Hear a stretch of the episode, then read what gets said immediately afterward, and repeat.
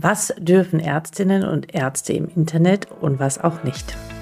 Hallo und herzlich willkommen bei Docs Digital. Mein Name ist Alexandra Wittmer und ich freue mich, dass du wieder dabei bist. Dieser Podcast und auch Videocast auf YouTube soll dich als innovative Ärztin oder Arzt oder Entscheiderin oder Entscheider inspirieren und motivieren, die digitale Transformation im Gesundheitswesen aktiv mitzugestalten. Mein Credo, Become a Digital Doctor and Change the Culture of Medicine. Doch dafür müssen so ein paar rechtliche Voraussetzungen geschaffen sein. Und da ich da nicht so die große Ahnung von habe, habe ich mir gedacht, ich lade mal jemanden ein, einen Experten, der uns ein bisschen darüber aufklärt. Und zwar habe ich den Sebastian Vorberg eingeladen. Er ist Facharzt, äh, nicht Facharzt, Fachanwalt für Medizinrecht, Vorstandssprecher des Bundesverbandes der Internetmedizin und CEO von Quer Digital. Er hat auch einen eigenen Podcast und ja, wir haben einfach mal sieben verschiedene Fallbeispiele diskutiert mit der Frage, ist es erlaubt oder nicht. Es ist eine spannende Folge geworden und ich hoffe, du kannst das eine oder andere für dich mitnehmen und bist am Ende sehr mutig, auch in die Umsetzung zu kommen. Ganz viel Spaß beim Zuhören. Hallo und herzlich willkommen bei Docs Digital. Mein Name ist Alexandra Wittbar und ich freue mich heute einen ganz besonderen Gast hier bei mir zu haben, und zwar den Sebastian Vorberg. Er ist diesmal kein Arzt, aber er ist Fachanwalt für Medizinrecht und Vorstandssprecher des Bundesverbandes der Internetmedizin und CEO von QR Digital. Habe ich das richtig ausgesprochen? Sehr gut, vielen Dank. Schön, dass Sie da sind. Ähm, wie bin ich auf Sie gekommen? Ich habe äh, bei LinkedIn eine Podcast, äh, ein, ein, ein Post von Ihnen gelesen, der mich neugierig gemacht hat.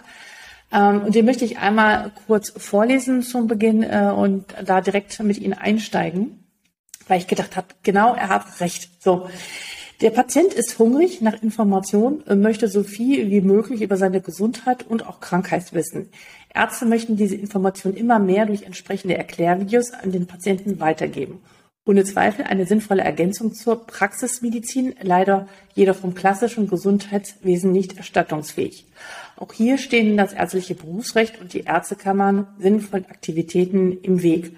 Reichweite, Effizienz von Videos im Internet bauen häufig auf die Unterstützung von gewerblichen Unternehmen. Ein Sponsoring oder eine entsprechende Richtungsweisung ist für Ärzte ein Tabu und wird, die wird auch eisern durch Kammern und Abmahnvereine verteidigt. Das hat mich äh, berührt und äh, zwar, also wirklich berührt, wo ich gedacht habe, oh ja, da hat er mit total recht und da möchte ich eine ähm, kurze Geschichte gerne zu erzählen ähm, mit auch einer Kollegin, die, ähm, die wird auch noch in den Podcast kommen. Die hat ähm, Online-Kurse für Eltern entwickelt für Kindernotfälle. Und ähm, warum hat sie es gemacht? Sie hat gesagt, sie war so genervt davon, dass jeder Hinz und Kunst, der irgendwie ein Kind auf diese Welt gebracht hat, einen Online-Kurs mittlerweile rausbringt und meint, er hätte, er weiß alles dazu. Und jeder freie Mensch, der eigentlich gar kein medizinisches Wissen hat, ähm, ist Influencer, macht Kurse und, und so weiter und so fort. Und uns Ärzten ist es untersagt und sie hat es dann einfach gemacht. Und mein erster Gedanke war, darf sie das überhaupt? Und es ist auch bei mir der Fall. Egal was ich tue, denke immer, darf ich das oder ist das nicht verboten? Und deswegen freue ich mich, dass Sie da sind. Sehr gerne. Ja, also ähm, wie kam Sie zu diesem zu diesem Post? Ja, also ich, das ist genauso ein Anliegen meinerseits. Ähm, wir haben das allerdings auch sehr, sehr häufig in der Praxis, dass immer mehr Ärzte versuchen, sich eben auch mit Videos und anderen Dingen, auch Podcasts oder so, auch Ausdruck zu verleihen. Und ich glaube, es ist ja auch vom Patienten, wie ich das da auch geschrieben habe, sehr gewünscht. insofern haben wir da ein Match und es funktioniert. Und dann geht aber natürlich ganz schnell immer die Kurve, ist ja, was habe ich denn davon? In meiner Praxis kann ich das nicht richtig anwenden. Wäre doch ganz schön, wenn ich dann einen Kooperationspartner habe oder mit irgendjemandem zusammenarbeite, wie vielleicht sogar mhm. mal mit einer Pharmaindustrie. Und dann kommen halt so die, die Themen auf und da reagiert, sag ich mal, so der Berufsstand. Ich möchte gar nicht einzelne Ärzte herausgreifen, sondern der Stand als Ganzes immer noch so ein bisschen allergisch und sagt, wir sind doch Freiberufler. Das ist doch eigentlich alles so ein bisschen, ich sag mal, überspitzt Teufelszeug. Wenn wir uns da jetzt im Internet präsentieren und irgendwelche YouTube-Videos machen, wo andere vielleicht äh, Kosmetik und, äh, keine Ahnung, Säfte verkaufen. Ja, das kann doch nicht unsere, unsere Plattform sein.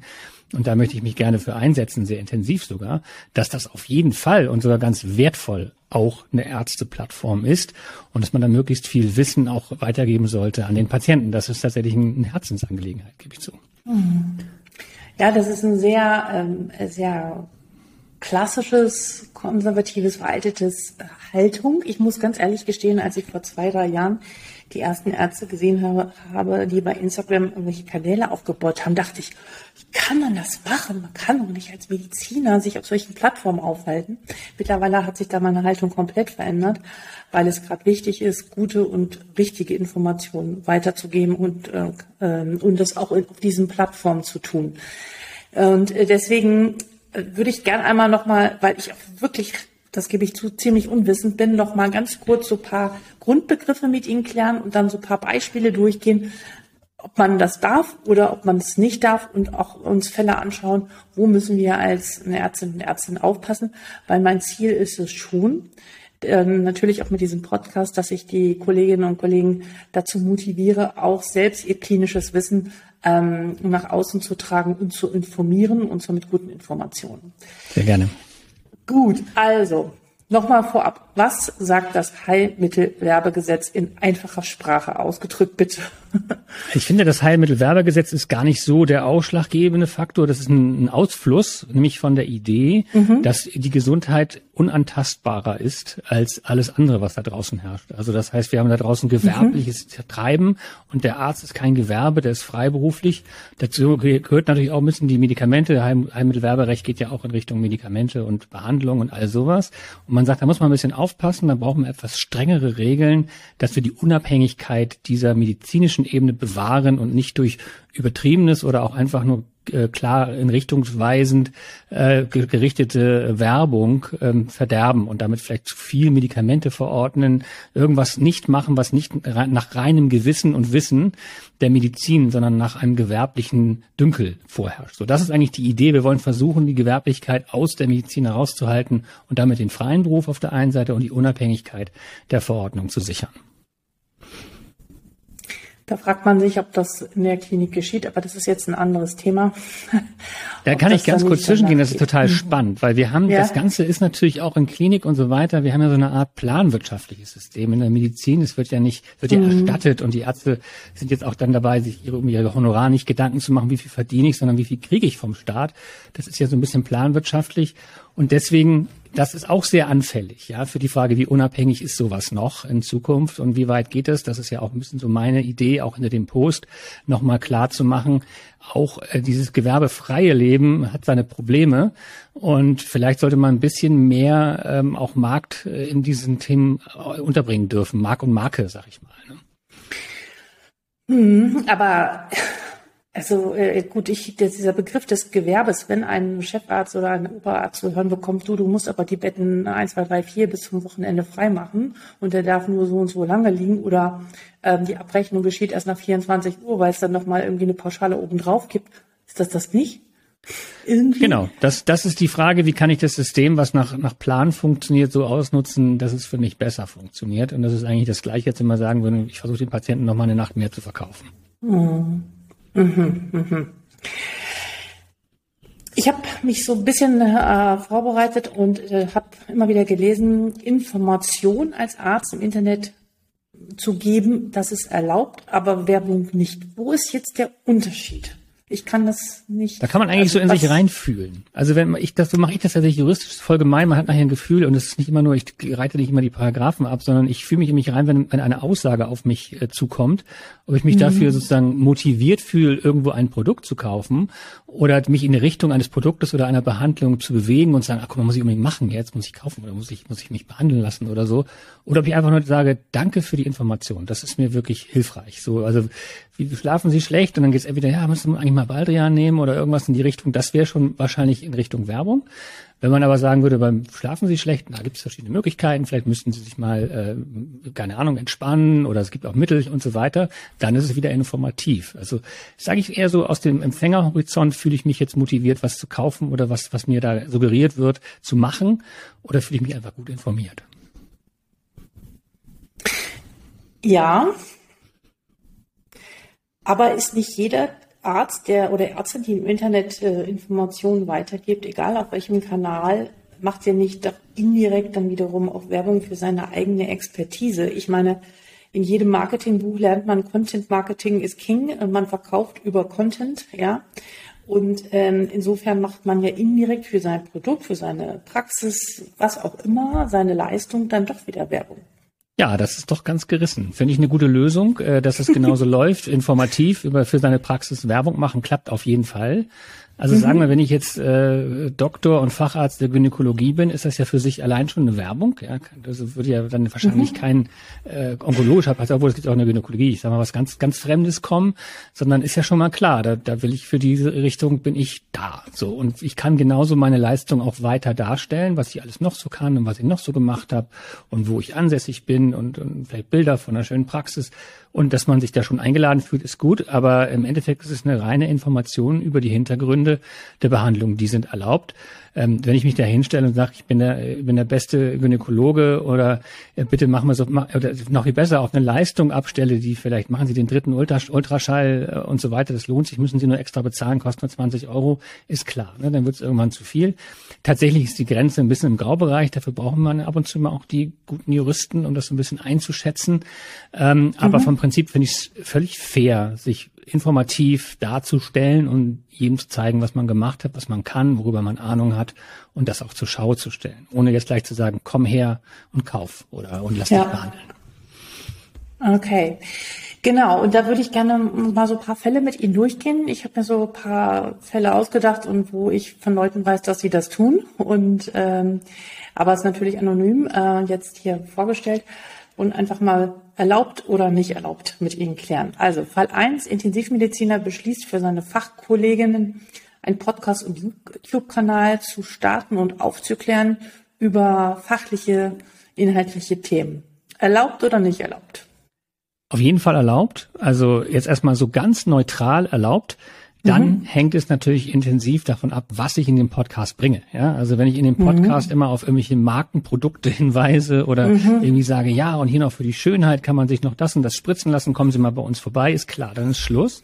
Ähm, aber wenn ich einfach nur, und das, das kann man als Arzt, glaube ich, ganz gut fühlen, wenn ich einfach nur versuche, mein Wissen preiszugeben, die Patienten wirklich darüber aufzuklären, was mein Wissen mit ihnen macht, was da so passiert, ohne das immer auf mich zu beziehen oder auf irgendein Produkt, dann ist das völlig in Ordnung. Und äh, das ist auch eine gute, gute Quelle, finde ich, für Patienten und auch ein gutes, guter Kanal, um gegebenenfalls ein paar Informationen rein redaktionell weiterzugeben. Problem ist wieder, wenn das, weil wie verdient man mit so einem Podcast Geld? Ja, also das ist schon mal tabu. Geld verdienen ist mit dem Podcast tabu, weil sobald, also vielleicht gibt es ein paar Methoden, vielleicht entwickeln wir die heute auch noch hier, aber jetzt, dass ein Pharmaunternehmen kommt und das Ding mal sponsort und dafür mal so ein Logo äh, da preisgibt oder so, dann wird es natürlich schwierig. Warum? Naja, weil dann, äh, es ist immer jetzt aus der, wieder aus der Beobachterperspektive des Patienten, dann, äh, ich kann ja jetzt keinen Namen nennen, nennen wir es mal Pharma. Nee, nee, nee, ähm, es geht um Fachkollegen. Es geht nicht um einen genau. Podcast genau. an Patienten. Aber wenn jetzt der Fachkollege gesponsert wird von einem Pharma, Unternehmen. Dann ist sofort der Dünkel da, dass das Geld zum einen vielleicht dafür eingesetzt wird, den Arzt ein bisschen davon zu überzeugen, dass diese spezielle Pharmafirma, die der sponsort, eine gute ist und dass er auch sein Verordnungsverhalten in die Richtung anpasst. Und vielleicht schafft er es ja sogar in dem Podcast ein bisschen den Patienten zu suggerieren, dass die entsprechende Firma gut ist. Und das würde schon anfangen damit, dass er in seinem Podcast, der Fachkollege macht den Podcast, aber wenn da irgendwie so ein Pharma-Logo irgendwo auftaucht oder einfach nur im Abspann oder auch nur unten in der Fußnote irgendwo Pharma auftaucht, ist es halt ein Problem. Also dann wäre die Unabhängigkeit nicht mehr gewahrt. Also Podcast-Empfehlung nur von Arzt für Arzt, für Patient, ohne Beteiligung von Dritten, die dafür vielleicht sogar Geld geben, dann wird es immer schwierig. Okay, auch wenn es jetzt eine andere Art von Unternehmen ist, jetzt zum Beispiel ein Tech-Unternehmen, also auch unabhängig von der Marke, auch wenn es nicht Pharma ist. Ja gut, das ist natürlich eine Frage. Also man muss immer sagen, wann, ich stelle mir das immer so vor, ich, ich sehe den, den Gott, äh, den Gott, den Arzt, ich hatte das Ding, den Gott in Weiß gerade vor Augen. So, so wollte oh, ich es eigentlich oh, gar nicht, oh. so weit wollte ich gar nicht gehen. Ich wollte einfach nur sagen, ich sehe den, den Arzt als sehr gut gebildeten, ausgebildeten Mediziner, dem ich grundsätzlich vertraue. So ganz weitgehend, nicht mhm. blind, aber sehr weitgehend vertraue. Und wenn mhm. der mir jetzt irgendwas sagt, dann glaube ich das. Ja, und das, diese, wenn ich da anfange zu manipulieren in irgendeine Richtung, das Und das ist natürlich schwierig. Ich kann natürlich schwierig sagen, kauf jetzt äh, das und das Auto, ja, weil das ist cool. Dann würde ich dem Arzt eigentlich soweit nicht vertrauen, dass sein medizinisches Wissen so weit geht, dass ich dieses Auto kaufen muss. Also das ist natürlich speziell bei medizinischen Fragen ähm, im Vordergrund. Wenn jetzt eine Tech-Firma was sponsort, ist das, glaube ich, sehr viel besser und sehr weiter möglich, weil das Grundvertrauen in den Arzt jetzt nicht dahin geht, dass ich jetzt Tech äh, kaufe, weil, weil ich dem Arzt soweit vertraue. Das heißt, wenn ich mhm. dieses Vertrauen missbrauche, dieses grundsätzliche Vertrauen, was der Arzt eigentlich spiegeln soll, und dann bin ich in Schwierigkeiten. Wenn ich da aber mhm. kein Vertrauen habe und weil es das auch gar nicht gibt, vielleicht in eine Richtung, weil der Arzt da gar keine Kompetenzen hat und offensichtlich keine Kompetenzen hat, dann ist es, glaube ich, wieder in Ordnung. Mhm. Spannend.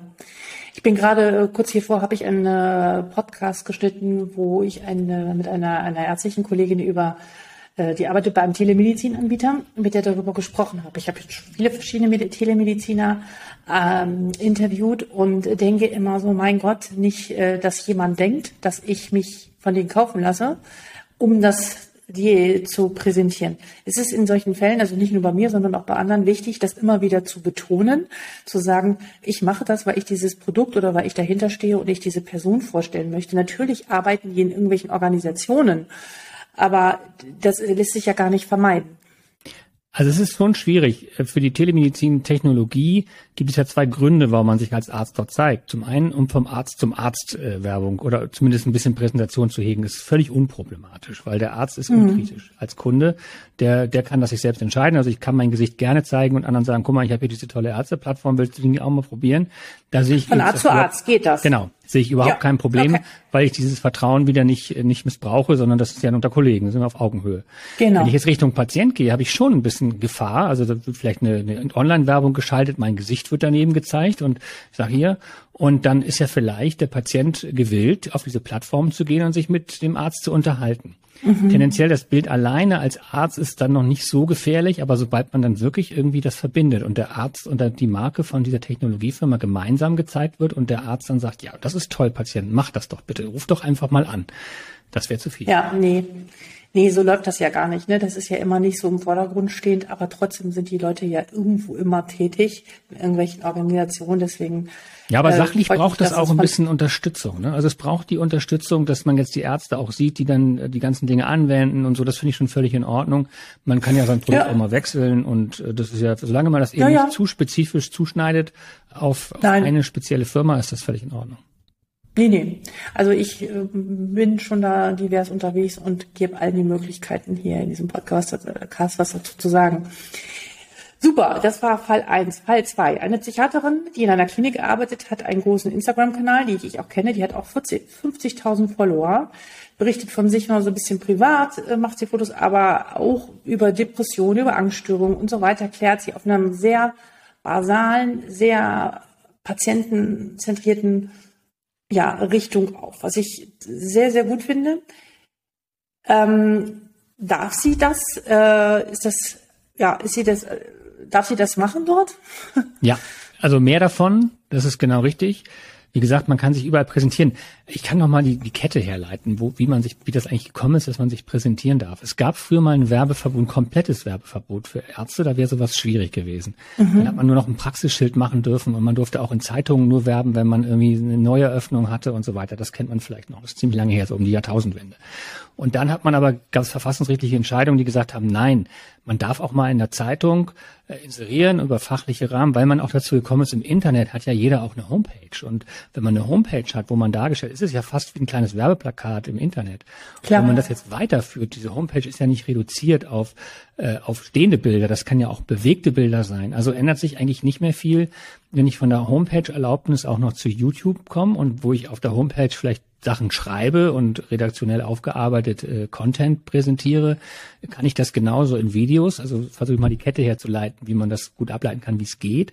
Und äh, damit mhm. bin ich völlig unproblematisch dabei, mein eigenes Wissen ähm, bei YouTube zu präsentieren und damit Patienten abzuholen und mit denen zu kommunizieren. Ähm, das hat natürlich dann wieder seine Grenze, wenn daraus wieder irgendwie Kapital geschlagen wird, weil ich aus der Homepage, wenn ich jetzt auf der Homepage auf einmal eine, fette Pharma-Werbung schalten würde, auf einer Arzt-Homepage, wird das schwierig. Ne? Und wenn auf diesen YouTube-Kanälen, man weiß das ja, ab und zu tauchen ja vorher Werbung auf, muss, muss man sich das schon gut überlegen, ob das äh, zulässig ist. Und ich würde sagen, da wird ja teilweise das Geld drüber verdienen. Ne? Ähm Das ist eine gute Frage. Ähm, ich meine, meine Produkte muss man ja, Werbung muss man ja sowieso auszeichnen. Aber ähm, das habe ich jetzt dort bei diesem Kanal nicht bislang gesehen. Ähm, ja, ja, aber das ist eine spannend. gute Frage. Auch das ist interessant. Also das ganze sonstige YouTuber-Geschäft, was man so kennt, von wegen, ja, jetzt mache ich mal, wieder halte ich was in die Kamera und sag mal, das ist ganz schick und dann schreibe ich oben Anzeige drüber oder sag das vorher oder so. Ähm, das geht natürlich alles nicht. Also das ist eine rein Also das heißt, man darf auch vor seine, ja, man darf vor seine und nach seine YouTube-Videos keine Werbung schalten. Da das würde ich nicht also empfehlen. Ich habe das nicht. Ich, Genau. Ich, ich kenne darüber nicht. noch keine, ich noch kein keine... Urteil, aber das ist dann irgendwie hm. der, der Lauf der Dinge, wo man, es gab ja auch diese Urteile über Praxis TV, ne? Da hat man in, in der Warte, in einem Wartezimmer einen Fernseher aufgestellt und hat da Werbung gezeigt. Und äh, das wurde auch nicht so gut äh, gesehen im Rahmen des Werberechts. Hat man gesagt, da muss man schon sehr aufpassen, welche Inhalte man im Praxis-TV den Patienten schildert, weil die Sphäre des Arztes ja dafür sorgt, dass der da besonderes Vertrauen äh, entgegenbringt. Gut, vielleicht könnte man das noch gut argumentieren, wäre ein spannender juristischer Fall, dass man sagt, na jeder, wer YouTube guckt, weiß, da kommt irgendeine eine, unsinnige Werbung vorweg und dann gucke ich mir das an, was ich wissen will und ein wirkliches Vertrauen wird da nicht aufgebaut. Vielleicht könnte man so argumentieren, aber es ist die gefährliche Phase. Mhm. Also ich bilde mir ein, dass ich paar ärztliche YouTuber kenne, die durchaus Werbung vorab haben.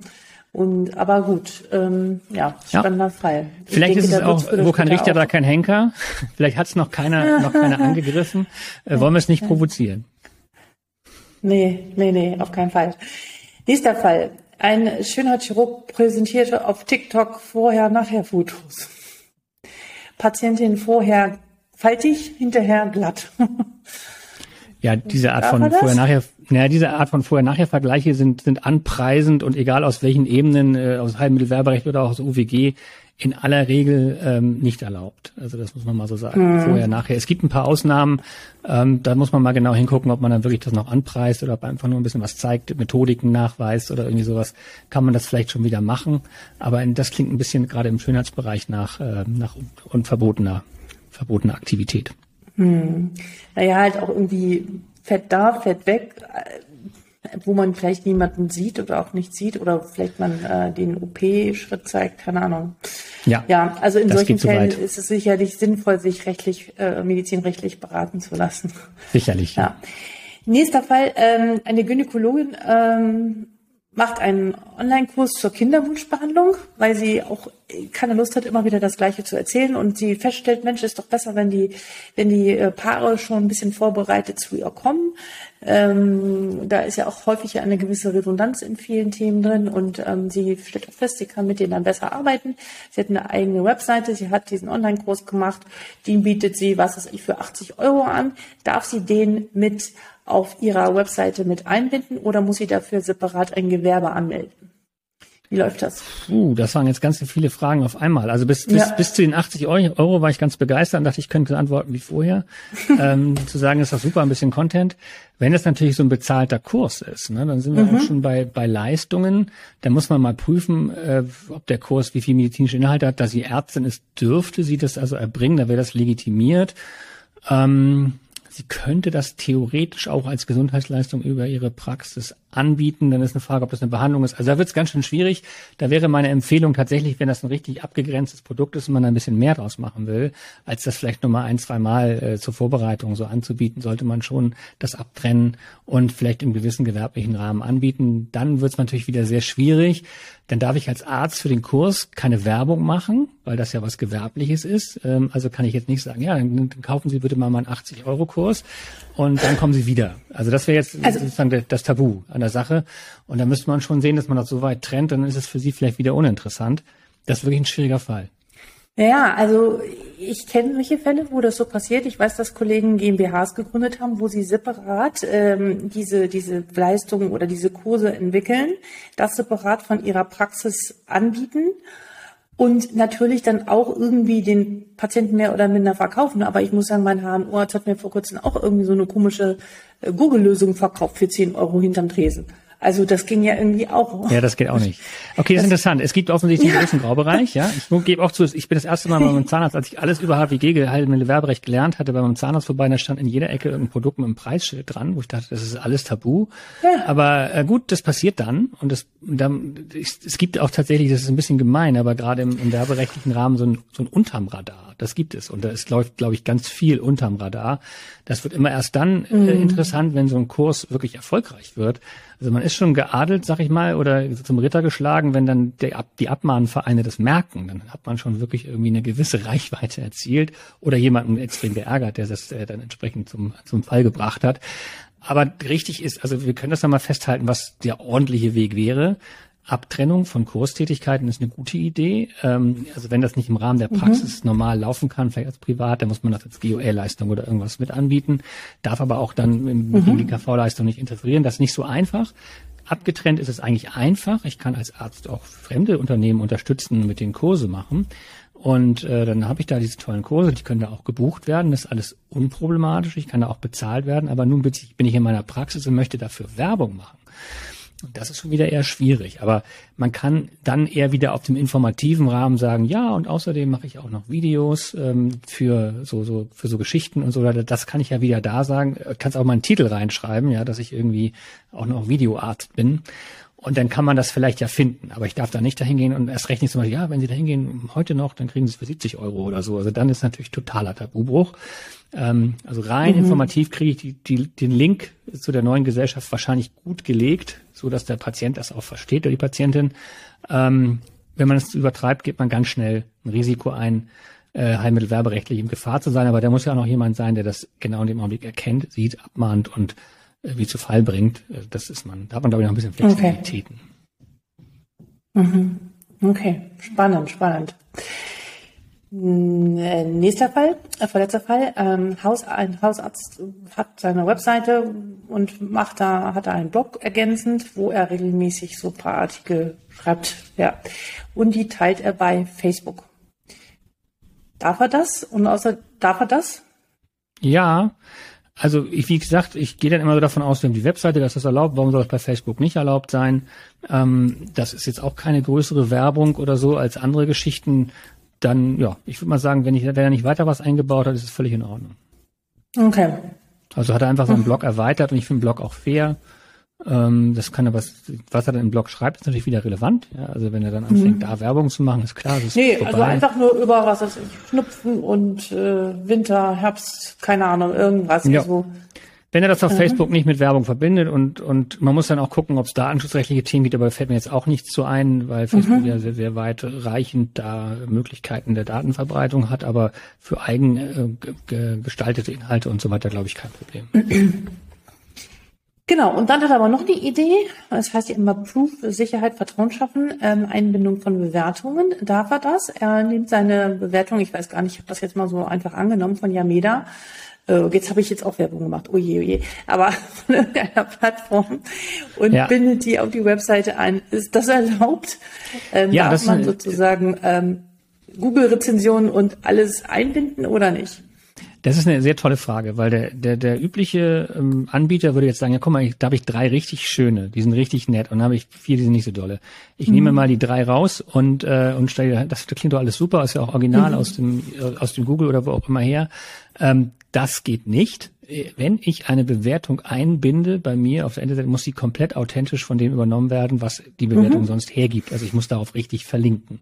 Ja, genau. Und deswegen bieten diese Anbieter, wie Sie auch schon genannt haben, solche Verlinkungen auch immer schon ganz gut an, dass man sagt, oh komm, weil, weil die haben natürlich auch ein bisschen was davon, äh, können Klar. Sie hier mit diesem Link auf Ihrer Praxisseite einbetten. Das ist dann völlig in Ordnung weil mhm. es ja die unabhängige und man hat ja auch die schlechten Bewertungen dabei. Aber das ist immer ganz wichtig, weil ich sehe das sehr, sehr, sehr, sehr häufig, interessanterweise wie der Graubereich, immer so eine Seite von Empfehlungen und da sind immer ganz tolle Empfehlungen drauf, aber es ist eben gerade nicht alles unabhängig dargestellt, sondern es ist dann nur äh, einseitig und dann geht's nicht. Ja. Ja, nee, nee, ich hatte auch schon gedacht, wirklich die, die so Badges einbauen, also wo man wirklich das von denen bekommt und dann äh, wirklich das eins das geht. übernommen wird. Das ist kein Problem. Ist auch schon okay. übliche, übliche Praxis. Aber alles andere, sozusagen, lieber Patient, wir hatten so ein nettes Gespräch, schreibst du mir bitte was und dann schreibt man das auf die Webseite, das darf man nicht. Ja, ich glaube, dann ist irgendwo die Grenze erreicht. Ja, ja, okay. Letzter Fall. Ähm, ähm, das eine ist ja sozusagen die ärztliche Tätigkeit mit den Patienten, aber es gibt ja auch zunehmend Ärzte und ich berichte natürlich auch viel darüber. Ich möchte natürlich, dass sich Ärzte auch an der Digitalisierung beteiligen, in Kooperation mit IT-Firmen oder äh, also bei der, bei der Entwicklung von neuen Software und Produkten, aber auch natürlich als äh, Sprecher auftreten, Vorträge halten und sozusagen den Blick ähm, selbst, ja, also der, der Bevölkerung teilen dann bin ich ja, wie bin ich denn dann unterwegs? Dann bin ich ja nicht freiberuflich unterwegs, sondern dann brauche ich ja sozusagen, da bin ich ja auf der selbstständigen Basis tätig. Ist das richtig? Ja, oder genau. Also ich denke mal so als Expertise. Wie, wie, wie, manchmal habe ich so das Gefühl, man, man kommt gar nicht mehr aus dieser Rolle raus und man ist irgendwie immer gebunden. Ja, aber das ist, glaube ich, eine unnötige Angst. Ich finde, man darf sich durchaus äh, als Arzt eben mit seiner Kompetenz und auch mit seinem ganzen Rahmen, und ich finde, dazu gehört jetzt auch die Entwicklung in, in digitalen Methoden oder Fernbehandlungsmethoden dazu, ähm, kann ich mich ruhig präsentieren. Mhm. Und ich kann auch eine Meinung haben. Und ich kann diese Meinung mhm. auch kundtun. Und das ist ja auch meine, da mhm. ist ja auch ein bisschen was Professionelles, was mitschwingt. Und äh, mhm. das kann ich auch missionarisch beinahe ähm, gerne präsentieren. Damit habe ich überhaupt gar kein Problem. Ähm, das äh, hängt natürlich dann immer wieder von der Bezahlung ab. Wie wird das bezahlt? Also Meinungsbildner-Tätigkeiten sind ja auch in Pharma beliebt und dann irgendwann schwierig, wenn sie zu gut bezahlt werden, ähm, weil man dann wieder die Unabhängigkeit verliert. Aber man darf auch für solche Tätigkeiten bezahlt werden. Es geht auch eben nur angemessen für das, was man da auch leistet, um nicht hinterher hinten raus irgendwo versucht, doch man will doch das Verordnungsverhalten oder irgendwas anzupassen oder jemanden dann doch noch zu nötigen, was zu tun. Solange ich sozusagen diese, diese, diesen bösen Schein der Nötigung da rausnehme, kann ich als Arzt das eigentlich grundsätzlich machen. Also muss man im Einzelfall nochmal prüfen, aber ich würde das schon ermutigen das zu tun. So auf selbstständiger Basis sozusagen. Genau, also das ist eine Frage, das muss man mit dem Steuerberater klären. Ich glaube, ein paar Dinge gehen auch noch mhm. über die Praxis, muss man nicht gleich ein Gewerbe anmelden und eine GmbH gründen. Mhm. Ich glaube, so gerade anfänglich geht das ganz gut. Ähm, irgendwann hat, mhm. wenn das eine Dimension überschreitet, die dann irgendwo nicht mehr als reine medizinische Grundlage gewertet werden kann, dann gibt es da irgendwo eine Grenze zum, zum Aussteigen. Mhm. Und sonst ist es auch mit den mhm. Gewerblichkeiten immer ein bisschen schwierig steuerlich. Aber das muss man mit dem Steuerberater klären. Ja, vielen Dank erstmal für diese Beispiele und Aufklärung, Silvia. Wir haben ja noch vorab besprochen, dass Sie nochmal vielleicht ein Beispiel bringen, was absolut gar nicht geht, obwohl wir so ein bisschen haben, hat sich das schon anklingen lassen oder was Sie mal erlebt haben, was wirklich sehr grenzwertig war. Das ist die eine Frage. Und das ähm, andere ist, was sind denn diese Abmahnvereine? Also das haben Sie jetzt mehrfach gesagt sind, sind da Leute, die wirklich das ganze Internet durchforsten, was Ärzte falsch machen und dann dementsprechend da ein Schreiben raushauen? Oder wie kann ich mir das vorstellen? Sehr gut. Das sind zwei Fragen. Ich fange mal mit der ersten an, ähm, was so ganz tabu ist. Und das, das finde ich nämlich ganz gut, weil es ist immer eine Frage, wie man da rangeht und, und Sie auch mit den Fragen sind jetzt nicht dezent rangegangen. So sehr ehrfürchtig auch vom ärztlichen Beruf. Es gibt da andere Kandidaten, das muss man mal ehrlich sagen. Also es gibt Leute, die sagen, ich fühle mich frei und frisch und gehe jetzt da raus und werde YouTuber, ja, so als Arzt dann, wenn man dann alles über Bord wirft, was Ethik und Rahmen und das Gefühl dafür verliert, ja, dann geht das ganz schnell, dass man für irgendwelche Leute Produkte mit, mit, mit Logo und im Hintergrund und so irgendwo steht und sich dann präsentiert und das ganz toll findet, weil die einen alle auch, auch toll finden, weil man da bezahlt wird. Da hört es irgendwo auf. Ja, wir haben ganz viel über unbezahlten Content, über Eigenwerbung für den Arzt und, und Präsentation gesprochen. Dabei ist alles gut wenn ich anfange, mich äh, so wirklich zur Schau zu stellen und das für Produkte zu nutzen, dann ist Tabu. So, das, das, die Grenze ist, das merkt man fast gar nicht, weil gestern war es noch ein Okay, da habe ich nur ein, ein Logo dazu genommen, dann ist es schon vorbei. Also das ist wichtig, sobald es in die Richtung geht, dass man anfängt, Produkte zu bewerben, ist Schluss. So, dann, dann in alle Richtungen. Oder wenn man mhm. anfängt, sich zu, sich Geld geben zu lassen, weil man im Hintergrund in seiner Praxis damit auch irgendwo Patienten mhm. lenken will. So, das sind, glaube ich, die, die beiden großen Tabus, Patientenlenkung und, und, und Markenwerbung.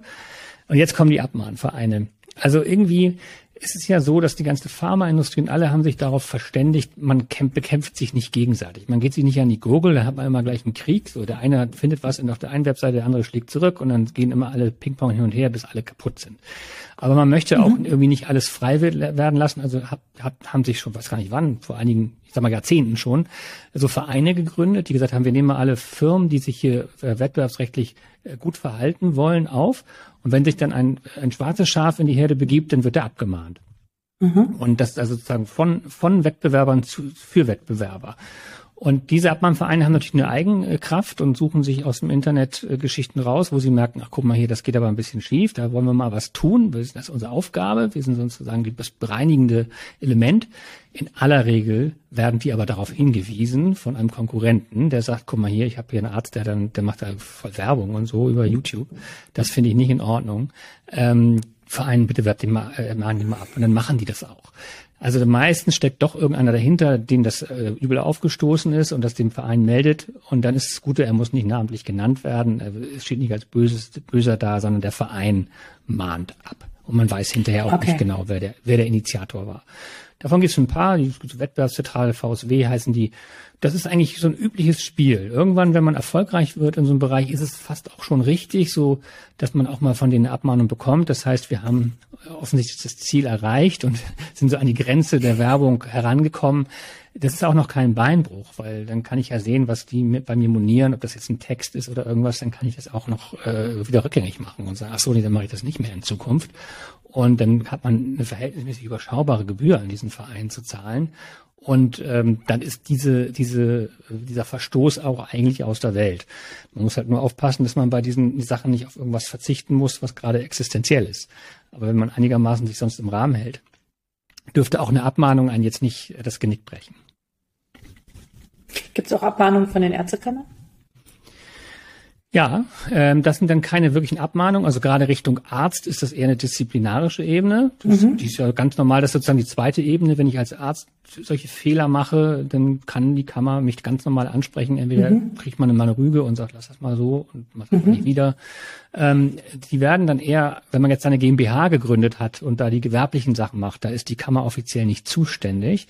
Ähm, und wenn man da was tun will, kann das sein, dass die Kammer auch mal oder auch gegen dritte Gewerbliche äh, mit einer Abmahnung auch vorgeht. Ist eher die Ausnahme, haben wir sehr selten erlebt. Da wird mhm. dann mal diskutiert und wenn man das dann abschafft, dann verzichten die Kammern auch gerne mal auf eine Abmahnung. Die wollen das dann nur geklärt wissen. Mhm.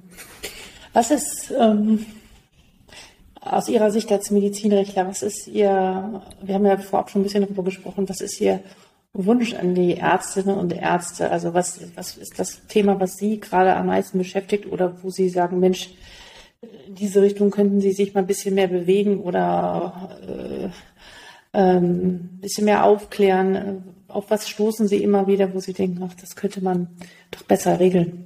Ich habe das, da also bin ich voll dabei und ich habe dann einen, einen, einen Seelenwunsch, mehr Mut wirklich mehr Mut. Über alles, was wir hier so reden, die Graubereiche, die werden auch unter sich, so in dieser Gruppe der Ärzte und so auch gerne mal unter sich festgelegt. Ja, man ist dann immer so ein bisschen pikiert oder man findet irgendwas nicht so gut. Da, da fängt einer sehr moderne Sachen an zu machen, fängt an, Videos zu drehen. Da, schon so, da bin ich schon ja. mal so ein bisschen, hm, will ich das so? Und dann lässt man sich davon als Arzt ja. auch beeindrucken. Wenn man sagt, Mensch, jetzt da habe ich schon dreimal bei meinen Kollegen, wenn ich da bei den Fortbildungen sitze, die gucken mich immer an und sagen, sind sie nicht der und ist das nicht ein bisschen doll? Und das mal zu lassen. Exakt weil ja. wir sind ja in einer Gesellschaft, die sich dahin verändert. Und ähm, ist immer das Durchschnittsalter bei Ärzten auch durch die lange berufliche, äh, beruflichen Werdegang immer sehr hoch und man hängt da immer schon so ein paar Jahre zurück. Aber wenn man sich mal in andere Branchen guckt, wo man also von, von Werbung äh, nur so übersch überschüttet wird und man kann das ja auch ganz gut auseinanderhalten, auch als Patient jetzt.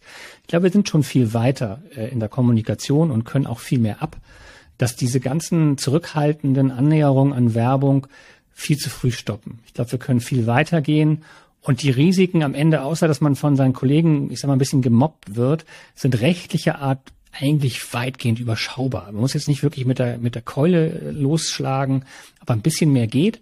Und vielleicht drückt man auch mal dann in den Berufsverbänden und so weiter, auch von der ganzen Grundeinstellung ein bisschen weiter in die Richtung, sowas auch mal zu tolerieren weil auch mal auch mal Bezahlung, äh, Erklärvideos, vielleicht auch ein bisschen Werbung, was ich jetzt auch bisher noch abgelehnt habe, wo ich sagte, da wird schwierig, ähm, das zumindest mal in, in seriösen äh, Erklärrahmen äh, zu tolerieren, weil ähm, das wäre mhm. schon schön, wenn die Patienten möglichst viel von den Ärzten auf diesen Kanälen hören.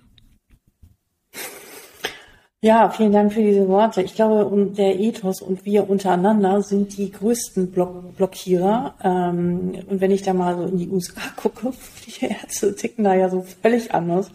Die machen ja auch Werbung, ne? soweit ich das weiß. Die machen das ja mit voller Inbrunst und so.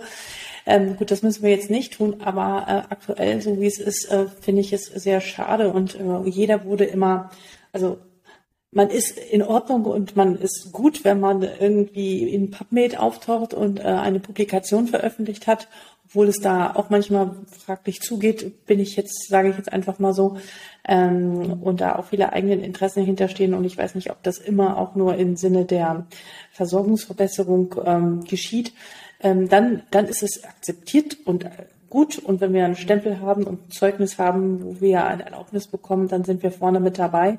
Aber die Fähigkeit, selbst mutig etwas in die Hand zu nehmen und auch diese digitalen neuen Medien, also so neu ist das ja alles gar nicht, sondern auch wirklich zu nutzen und nicht das Feld allen anderen zu überlassen, die so medizinisch Halb Halbwissen haben, daran wäre mir auch sehr gelegen. Ja, das ist ein schönes Schlusswort. Vielen, vielen Dank. Haben Sie noch irgendwas, Sehr gerne. was Sie gerne loswerden möchten? Nein, ich finde es genauso, wie Sie das gesagt haben, total wichtig und es ist auch ein wirkliches, wirkliches Anliegen, auch im Rahmen der ganzen digitalen Medizin. Jetzt kommt die ganzen Apps und überall sind immer Erklärvideos drin und da brauchen wir überall die Ärzte. Sonst, wie Sie auch eingeleitet haben, ja. wenn wir die Ärzte da nicht haben, haben wir Leute, die keine Ahnung haben. Also das ist schon wichtig, dass diese ganzen Videos und diese ganze Kommunikation von Ärzten betrieben wird. So ist es. So, so sehe ich das auch. Ähm, ja. Ich frage immer meine Gästinnen und Gäste am Ende, ob sie ein Buch haben, das sie gelesen haben, das sie gerne empfehlen möchten. Haben Sie eins? Für dieses immer, Thema? Nö, für dieses, nicht nur für dieses Thema, irgendein Buch. Ich glaube, ich, ich muss ein bisschen passen. Ich bin totaler digitaler Mensch und äh, ich höre viele Hörbücher, muss ich zugeben, und äh, bin im Endeffekt bei den Podcasts. Ja, da, bin ich, da kann ich ah. meinen eigenen, meinen eigenen anpreisen ähm, und äh, höre gerne die Podcasts und ich höre gerne auch die ganzen Podcasts in Richtung Medizin. Das ist vielleicht so meine Empfehlung. Äh, denn da ist die Welt ein wenig, äh, sie offen, sag ich mal. Und deswegen freue ich mich auch über diesen Podcast. Also ich würde kein Buch empfehlen, sondern ich würde empfehlen, tatsächlich äh, das Thema Podcast sehr ernst zu nehmen und sowas auf, der Weg, auf dem Weg zur Arbeit hier und da immer mal mit zu snacken und äh, zu konsumieren. Ich glaube, das hilft, hilft sehr, um äh, das eigene Wissen und den Horizont zu erweitern. Dem kann ich nur zustimmen. Vielen, vielen Dank, Herr Baubeck. Vielen Dank, dass Sie da waren. Und ähm, ich denke, das war ein äh, wichtiger Podcast, ein wichtiger Schritt. Und ich denke, da wird jetzt die eine oder andere Kollege äh, wird ins Grübeln kommen. Und dann haben wir das schon was Wichtiges erreicht. Alles ja, Gute für Sie. Dankeschön. Bis bald. Vielen Dank. Ja, vielen Dank für deine Zeit, dass du bis jetzt dabei geblieben bist. Und bist du jetzt mutiger oder weniger mutig? Ähm, wirst du jetzt deine Webseite überprüfen lassen oder nicht? Ähm, ja, das würde mich sehr interessieren. Wo stehst du da? Hm, machst du einfach oder bist du jemand, der da sehr vorsichtig ist und aufgrund der rechtlichen äh, Bedingungen eher die Finger von Aktivitäten im Internet lässt? Schreibe mir gerne unter info@docsdigital.de wenn du Anmerkungen hast. Ich freue mich über jede Nachricht und bin immer wieder sehr dankbar, auch Feedback zu bekommen. Ansonsten würde ich mich sehr freuen, wenn du diesen Podcast bei Spotify, Google Podcast oder bei Apple Podcast abonnierst und den anderen Kolleginnen und Kollegen davon erzählst, die wirklich äh, erfahren wollen, was, neu, was es Neues gibt und wie wir uns als Ärztinnen und Ärzte beteiligen können. Das wäre richtig, richtig klasse. Vielen Dank für deine Zeit, dir alles Gute und bis bald. Alexandra.